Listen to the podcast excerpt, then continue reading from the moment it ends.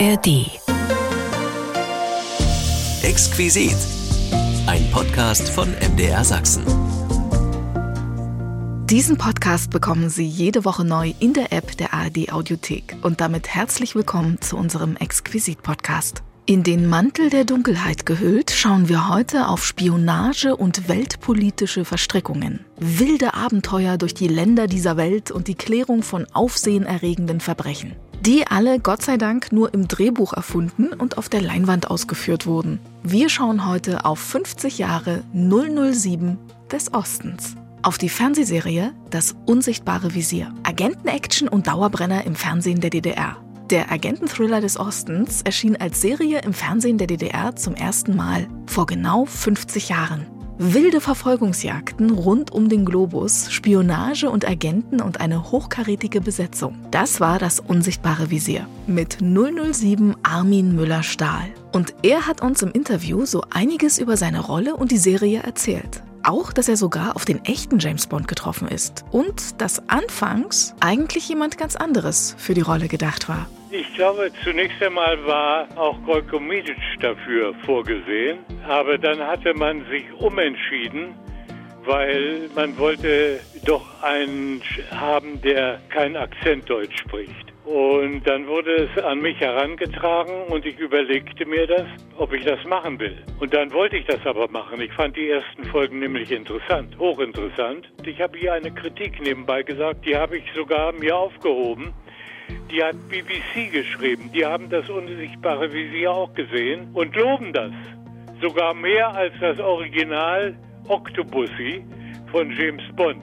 Ich bin ja mit Roger Moore zusammengetroffen und als er mich sah, hat er das Maschinengewehr hochgehoben, was er nicht in der Hand hatte, was er nur spielte und ich gleichzeitig auch. Und äh, der Gaulin, also das ist mein Galerist, der hat Tränen gelacht. Wir schauen heute auf 50 Jahre Fernsehpremiere Das unsichtbare Visier. Die Agentenkultserie der DDR kam im Dezember 1973 ins Fernsehen und blieb dort bis 1979 fester Bestandteil. Wenn Sie Fragen oder Anregungen haben, schreiben Sie uns gern eine Mail an exquisit.mdr.de. Ich bin Miss Moneypenny und jetzt freue ich mich auf das unsichtbare Visier. Ich bin heute in geheimer Mission unterwegs. Vor genau 50 Jahren flimmerte zum ersten Mal das unsichtbare Visier über die Bildschirme der DDR-Bürger. Der Stoff, aus dem die Agentengeschichten gesponnen werden. Bei den Zuschauern war die Serie sehr beliebt. Als es ab 1975 politischer wurde, nahm diese Beliebtheit allerdings etwas ab. Was bleibt, ist dennoch Kult in bester James Bond 007-Manier. Und darüber hören wir heute mehr. 50 Jahre unsichtbares Visier. Der James Bond des Ostens. So haben mir die Kollegen hier im Haus erklärt, was denn das unsichtbare Visier ist. Agentenaction und Spionage, verwerfliche Machenschaften und wagemutige Helden und spektakuläre Stunts. Zugegeben, ich war erstaunt. Sowas hat man damals in der DDR gedreht und gesendet? Hat man. Und mein Kollege De Kenze hat mit diesem Fakt wohl auch noch mehr Leute überrascht. Er hat die Jungen gefragt, wie denn wohl 007 auf sozialistisch aussah. Ich habe viel DDR-Fernsehen geschaut, aber das unsichtbare Visier? Da brauche ich euch, Garanten der Zukunft. Also es klingt nach Krimiserie. Irgendwas Militärisches. Vielleicht irgendwas mit Spionage? Nicht schlecht.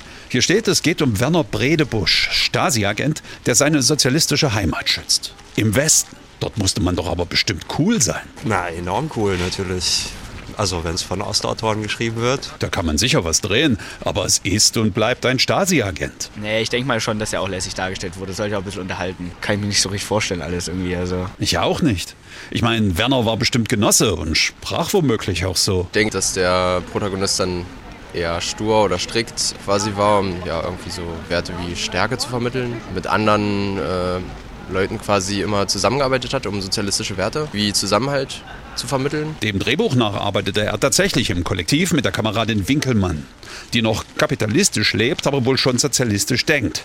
Was hat sie an Werner Bredebusch beeindruckt? Ich glaube, dass er sehr regelkonform gehandelt hat, Befehle ausführt. Aber will man sowas im Fernsehen sehen? James Bond agierte treu, aber unangepasst auf dem Schlachtfeld der Reichen. Das kam an und der Sozialismus war ja sicher noch besser. Ich kann mir das ziemlich gut vorstellen. James Bond ist jetzt auch nicht direkt auf realen Tatsachen belegt und auch als Agent der Staatssicherheit kann man ja verschiedene Abenteuer erleben.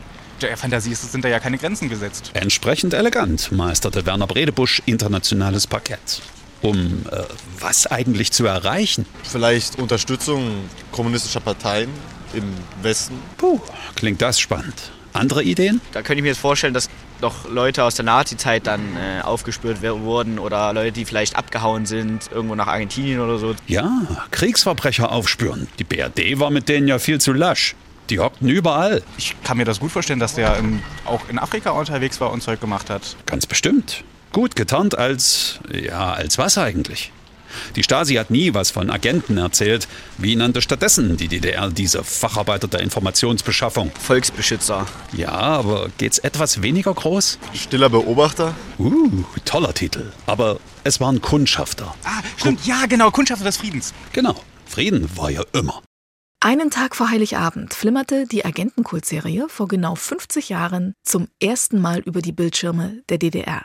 Starker Charakter, großartiger Schauspieler und bis 1975 Kopf der Geschichten dabei, Armin Müller-Stahl in der Rolle des Werner Bredebusch. Wir haben mit Armin Müller-Stahl gesprochen und er hat uns erzählt vom unsichtbaren Visier und seiner Rolle. Auch wie es dazu kam, dass er die Figur übernahm. Ich glaube, zunächst einmal war auch Golko Midic dafür vorgesehen, aber dann hatte man sich umentschieden weil man wollte doch einen haben, der kein Akzent Deutsch spricht. Und äh, man, ich hatte gerade einen Nationalpreis bekommen für die Verschworenen. Das war ein Stoff von Sarkowski. Und dann wurde es an mich herangetragen und ich überlegte mir das, ob ich das machen will.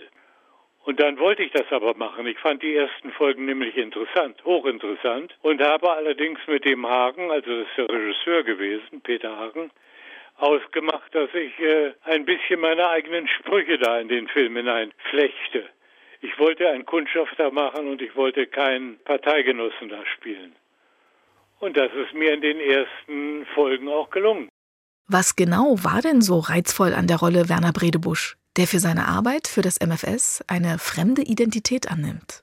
Na, ich habe vor allen Dingen interessant gefunden, dass eine Figur zu Leben erweckt wurde, die tot geglaubt war, der mit dem äh, abgeschossen wurde über Russland und der musste nun zurück in die Bundesrepublik und musste ein Leben ausführen, was er nie gelebt hat.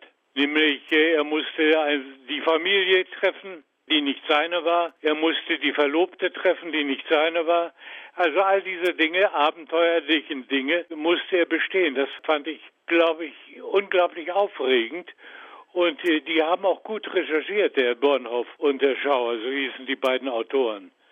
Und das war interessant. Und das wollte ich gerne spielen. Und Armin Müller-Stahl hat diese Figur mit Leben und Authentizität gefüllt. Ja, wie ich schon erwähnt habe, ich habe versucht, und das habe ich dem Hagen auch gesagt, eine Abenteurerfigur daraus zu machen. Einer, der reiten kann und nicht runterfällt, einer, der hauen kann und nicht verliert, also eine Figur, die es im Leben, wirklichen Leben kaum gibt. Also ein bisschen angeglichen an den Jim Bond. Ich habe hier eine Kritik nebenbei gesagt, die habe ich sogar mir aufgehoben. Die hat BBC geschrieben. Die haben das unsichtbare Visier auch gesehen und loben das sogar mehr als das Original Octopussy von James Bond. Ich bin ja mit Roger Moore zusammengetroffen und als er mich sah, hat er dieses Maschinengewehr hochgehoben, was er nicht in der Hand hatte, was er nur spielte und ich gleichzeitig auch. Und äh, der Gaulin, also das ist mein Galerist, der hat Tränen gelacht. Also da wird der Vergleich auf dieser Zeitung, BBC hat das rausgegeben. Dieser Kundschafter ist in Sachen Frieden unterwegs den ich spiele, während der wirkliche James Bond in Sachen Abenteuer unterwegs ist. Und da wird das Visier gelobt. Ganz nach guter alter James Bond-Manier gibt es natürlich auch jede Menge vagehalsiger Manöver und Stunts. Was davon hat er selbst gedreht? Ja, das Fliegen hatten andere gemacht, die Kunststücke im Flugzeug. Aber ich habe zumindest meine Erlaubnis dort gemacht, meine Starterlaubnis gemacht. Und äh, verschiedene Sachen habe ich natürlich äh, selbst machen müssen. In jungen Jahren war das ja auch immer ein Wunsch, möglichst alles alleine zu machen. Also das, was ich machen konnte, habe ich gemacht. Das hatte ich schon in Flucht aus der Hölle. Ich spielte da den Röder, das war die Hauptfigur, der ein Fremdenlegionär war. Natürlich im unsichtbaren Visier. Die Sachen, die auf dem Boden stattfanden, ja, wie Reiten und äh, auf dem Bergklettern habe ich alleine gemacht. Das hat mir damals Spaß gemacht, ja. Eine Agentenserie, die in der ganzen Welt spielt? Aber wie ging das in der DDR? Ja, das ist das Schöne an der DDR. Es wurde alles in Bulgarien gedreht. Der DDR-Bürger hatte gesagt, wir müssen gar nicht reisen, weil die ganze Welt aussieht wie Bulgarien. Wir haben dort 21 Länder, glaube ich, gedreht. Also man hat immer dort äh, Landschaften gefunden, Patronenhülsen haben wir dort gedreht. Das waren die Felsen, die Berge, es waren die Wälder da. Es war alles vorhanden in diesem kleinen Bulgarien, was wir brauchten. Auch den Indianerfilme haben wir da gedreht. Tödliche Irrsinn haben wir den Film genannt. Tödliche Irrtum mit Goiko. 1975 war dann Schluss. Armin Müller-Stahl stieg aus der Serie aus. Und er hat uns auch erzählt, warum. Weil sie schlecht wurde weil dann fing an, das war 75 nebenbei gesagt, ein Jahr vor der Biermann-Petition. Und ja, das wurde dann plötzlich ein Parteigenosse. Und damit verlor die Figur seinen Abenteuerlust, sein Gewand des Abenteurers. Ich empfand das dann nicht mehr gut die Folgen hatte, dass, dass ich da 75 mit Schauer und Bondnow mit den beiden Autoren ein Gespräch hatte und äh, dann bin ich ausgestiegen aus der Serie. Ich kann das gar nicht mehr sagen, wie das dann wirklich verlaufen ist, das Gespräch.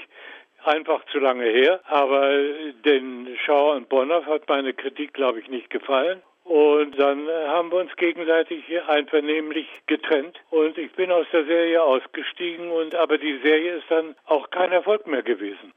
Armin Müller-Stahl verließ wenige Jahre danach die DDR und stellte sein Können auf allen bedeutenden Bühnen der Theater- und Filmbranche unter Beweis. Hat er Gedanken für die jungen Menschen? Einen Rat, wie man durch ein Leben gehen sollte? Es ist schwer zu sagen, was ich raten kann. Das muss erstmal jeder für sich selbst entscheiden. Aber doch Aufrichtigkeit und auch Charakter und auch mal eine Entscheidung treffen, die nicht nur das Ich bedient. Also das Ich auch mal ein bisschen zurückzustellen. Diese Fähigkeit, was ich sagte, lieber ein Knick in der Karriere als im Rückgrat. Dieses Ich, Ich, Ich, was ich immer wieder erlebe, auch bei den Politikern. Ich, ich, ich, ich will der Größte sein. Ich will. Also all diese Dinge, die scheußlich sind. Lernen auch das Ich einfach mal ein bisschen zurückzustellen und zu denken, was kann ich auch machen und was mir Zufriedenheit bringt, was ich für andere tun kann. Ein bisschen die Augen aufmachen und äh, nachsehen, wo Hilfe nötig ist. Armin Müller-Stahl im Interview mit ihrem Sachsenradio zum 50. Premierenjubiläum von Das unsichtbare Visier. Die Agentenfernsehserie flimmerte im Dezember 1973 zum ersten Mal über die Bildschirme und wir erinnern uns heute daran. Von der BBC gelobt und mit Schauspielern wie Armin Müller-Stahl meisterhaft besetzt, bei den Zuschauern äußerst beliebt und ein würdiges Gegenstück zum echten 007. Mehr darüber erfahren wir jetzt von Dr. Stefan Wogawa. Er ist Wissenschaftshistoriker und hat auch eine große Leidenschaft für Filme. Ich habe meinen Kontaktmann vorab für Sie getroffen und mit dem Filmexperten über das unsichtbare Visier gesprochen. Und wie sich das gehört für Spionagegeschichten und Agentenaktivitäten, haben wir uns ganz geheim in einem verborgenen Thüringer Gewölbe unterhalten. Ja, an dieser Stelle erstmal ein herzliches Willkommen zurück in Exquisit, Herr Dr. Stefan Wogawa. Als wir schon mal gesprochen haben, haben wir uns über Indianerfilme unterhalten. Heute geht es um Agententhriller. Wir reden über das unsichtbare Visier. Der James Bond des Ostens, haben die Kollegen zu mir gesagt. Das war eine absolute Räuberpistole. Was war denn das genau? Worum geht es denn überhaupt im unsichtbaren Visier? Ich will mal so beginnen, das unsichtbare Visier war damals bei seiner Ausstrahlung tatsächlich eine Sensation im DDR-Fernsehen. Es war wirklich ein spannender äh, Agentenfilm, ein Thriller, der hatte Helden, äh, wie man sie äh, sonst auch nur aus westlichen Produktionen kannte, die sportlich waren, die alle Gegner besiegt haben, die auch bei den Frauen angekommen sind. Ähm, insoweit ist dieser Begriff James Bond des Ostens ja vielleicht etwas weit hergeholt, aber es ist schon was Wahres dran. Und vor allem es war spannende Unterhaltung. Man hat es geschafft, tatsächlich politische Themen äh, spannend den Menschen am Fernseher mitzugeben. Und das hat man auch darin gesehen, dass bei den ersten drei Folgen, die ausgestrahlt worden sind, jeweils eine Sehbeteiligung von über 50 Prozent erzielt worden ist. Das ist schon eine Hausnummer. Das ist schon eine Hausnummer. Und Sie haben ja auch ein Buch drüber geschrieben, deswegen sitzen wir heute hier, reden darüber. Worum geht es denn eigentlich genau? Wer ist denn da der Hauptheld? Ja, das wird einen heute vielleicht verwundern. Äh, der Hauptheld ist ein Agent, im damaligen Sprachgebrauch ein Kundschafter der DDR. Und in diesen Filmen besiegen die DDR-Agenten alle ihre Gegner.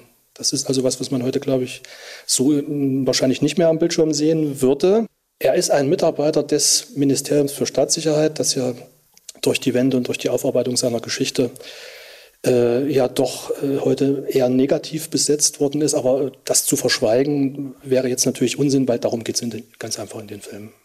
Das ist auch so eine Sache. Also die Stasi war, weiß Gott, ja nicht beliebt. Das hat jetzt der Serie aber nicht wirklich einen Abbruch getan. Haben Sie eine Ahnung oder eine Vorstellung, wie das gelungen ist, so einen Helden zu zaubern, der aus, ich sag mal, so einer dunklen Umgebung, wie wir ja heute auch sagen und wissen, kommt? Ja, in den Filmen spielt eben nur ein spezieller Aspekt der Tätigkeit dieses Ministeriums eine Rolle, nämlich die Auslandsspionage.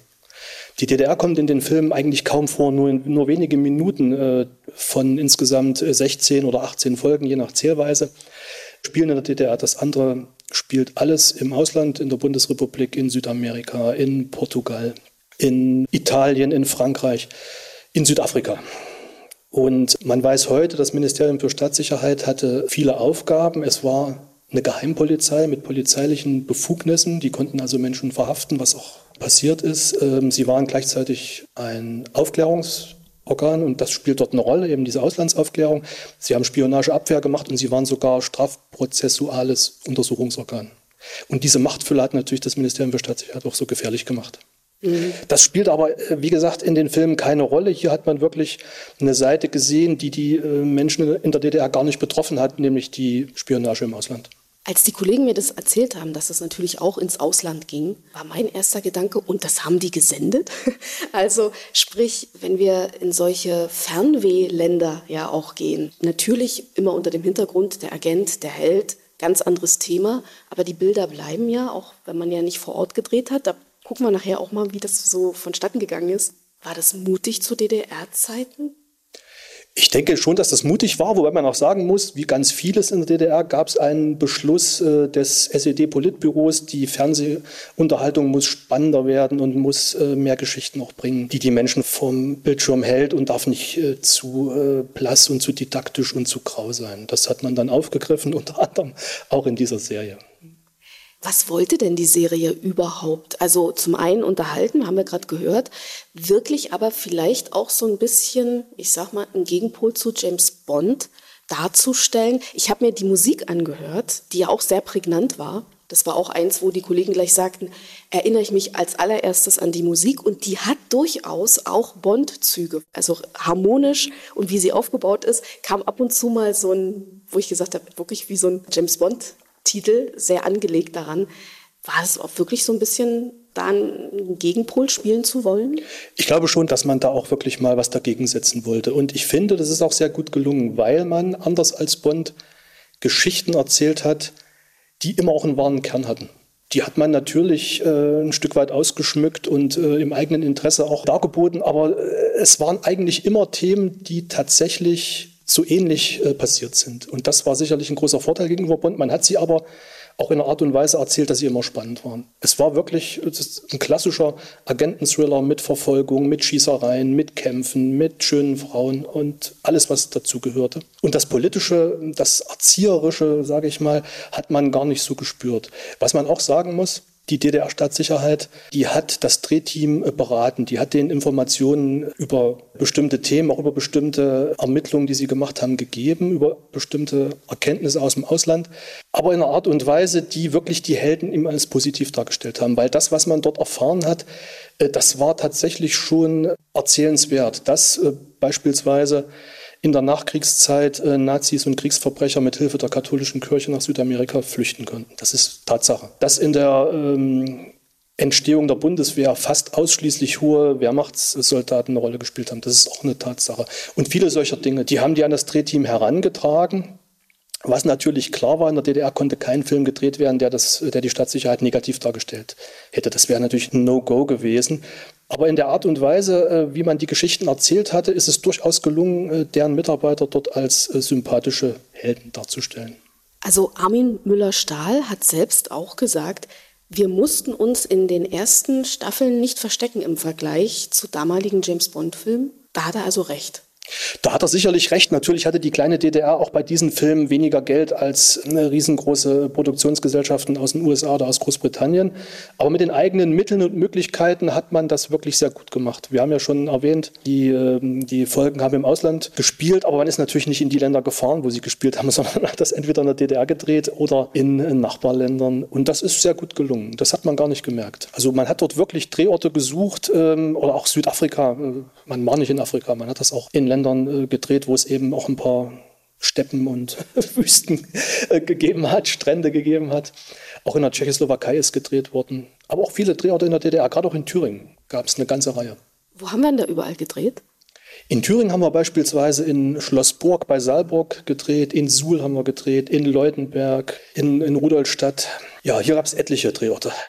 Gerade beim Stichwort äh, Südafrika auch haben wir ja natürlich dann auch mit schwarzen Menschen zu tun, die dargestellt sind, sind aber nicht immer original mit solchen Schauspielern besetzt worden, sondern man hat teilweise weiße Menschen schwarz angemalt. Ist das aufgefallen? In äh, den in Südafrika äh, spielenden Teilen nicht, weil da hat man es nicht mehr gemacht, aber in den ersten Teilen, wo Südamerikaner dunkle Südamerikaner dargestellt werden und da hat man eine tschechische Sängerin äh, angemalt. Das sah dann tatsächlich nicht so wirklich gut aus. Aber das hat man dann später auch nicht mehr gemacht. Sie haben gleich ein ganzes Buch drüber geschrieben, das unsichtbare Visier. Was macht denn für Sie so das Besondere dieser Serie aus? Das Besondere macht wirklich die Mischung aus. Es sind charismatische Hauptdarsteller. Wir haben schon gesagt, Armin Müller-Stahl äh, spielt mit. Äh, aber auch die, äh, die Gegenseite ist prominent besetzt. Wolfgang Gräse, Anne-Kathrin Bürger, Rolf Hoppe. Das sind ja alles große Namen der DDR-Filmgeschichte. Und die waren dort dabei. Die letzten drei, alle drei als Bösewichte. Die Musik von Walter Kubitschek, ganz klar. Die, das sind heute übrigens gesuchte Platten, wenn man die noch kaufen will. Und die sind auch auf äh, CD veröffentlicht worden, sind inzwischen teuer, weil sie vergriffen sind. Und das zeigt doch, wie groß das Interesse der Menschen daran ist.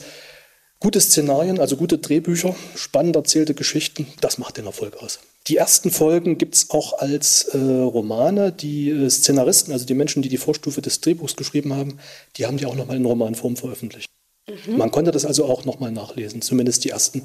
Die Folgen, in denen Armin Müller-Stahl die Hauptrolle gespielt hat, die, die gab es auch als Bücher. Also das ist damals schon passiert, das hat man jetzt ja. nicht aus Kultgründen nochmal nachgeholt. Das ist damals schon passiert. Ich glaube, es gibt inzwischen noch Nachauflagen. Da könnte man also Glück haben und noch eins erwischen. Ja, das ginge sicherlich noch, ja.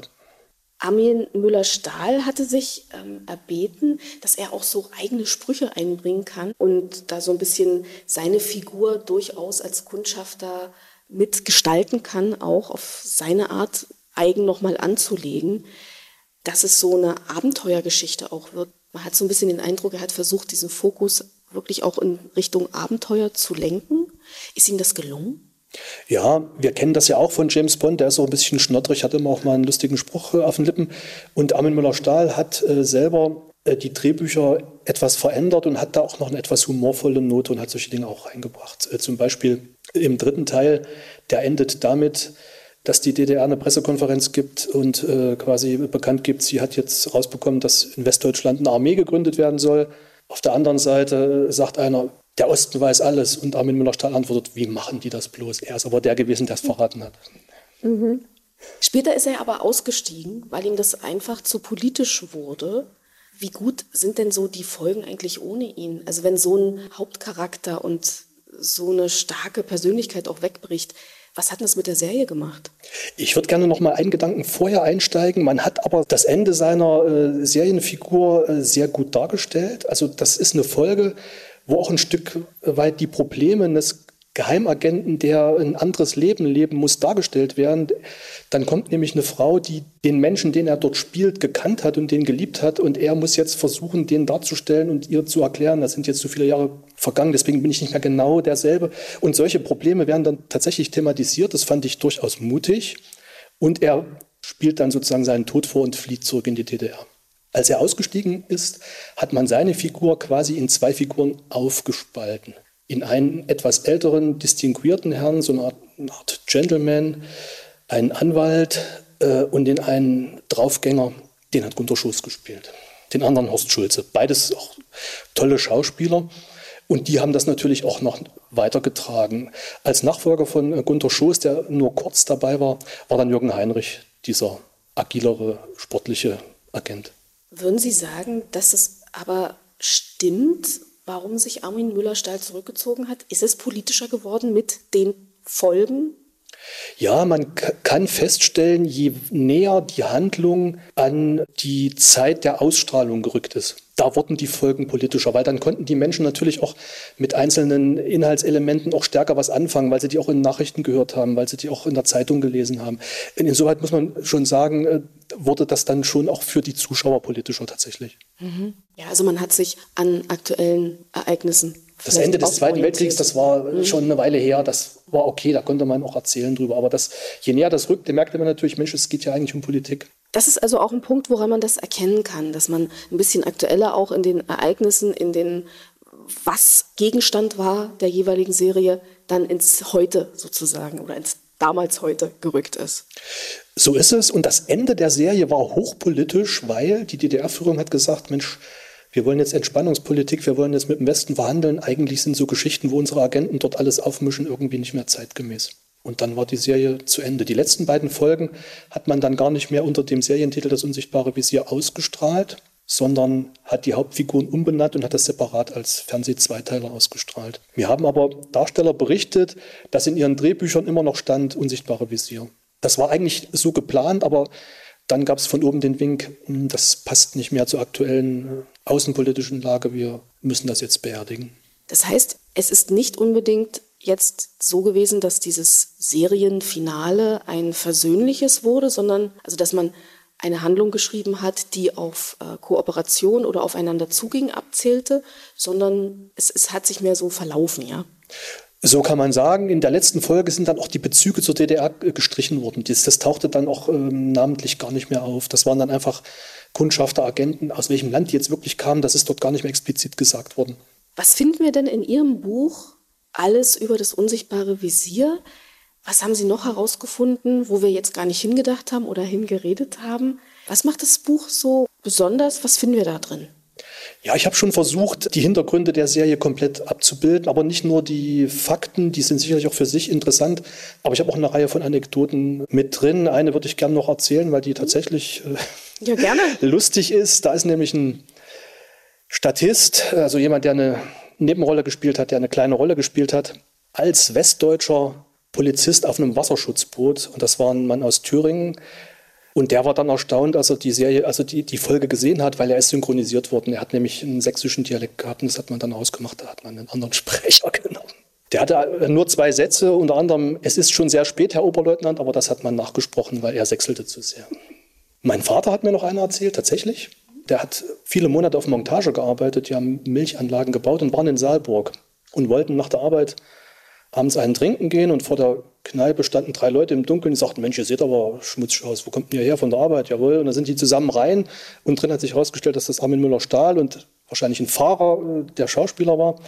Und die sind dann später noch, nachdem die Kneipe zugemacht hat, irgendwo in, in eine Wohnung, haben weitergetrunken und dort wollte Armin Müller-Stahl den Besitzern einen blauen Teppich abhandeln, den die dort drin hatten.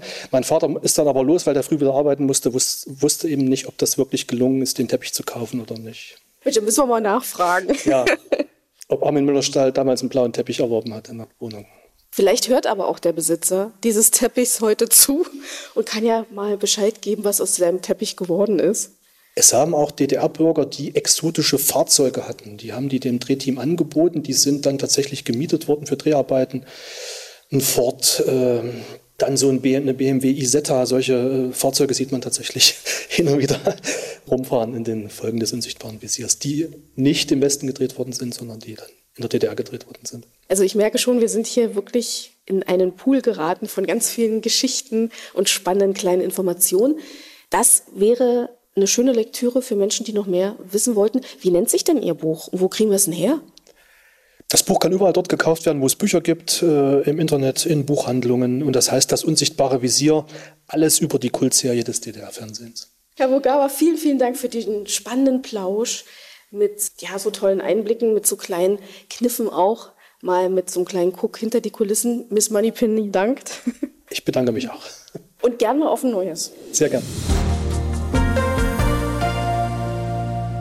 Das war unser Exquisit-Podcast zum Thema Das unsichtbare Visier. Vielen Dank, dass Sie uns gelauscht haben. Den nächsten Podcast gibt es in einer Woche und jederzeit auch in der App der ARD Audiothek. Da finden Sie auch den Sonntagsbrunch von MDR Sachsen. Und wenn Sie Fragen oder Anregungen haben, schreiben Sie uns gern eine Mail an exquisit.mdr.de. Exquisit, ein Podcast von MDR Sachsen.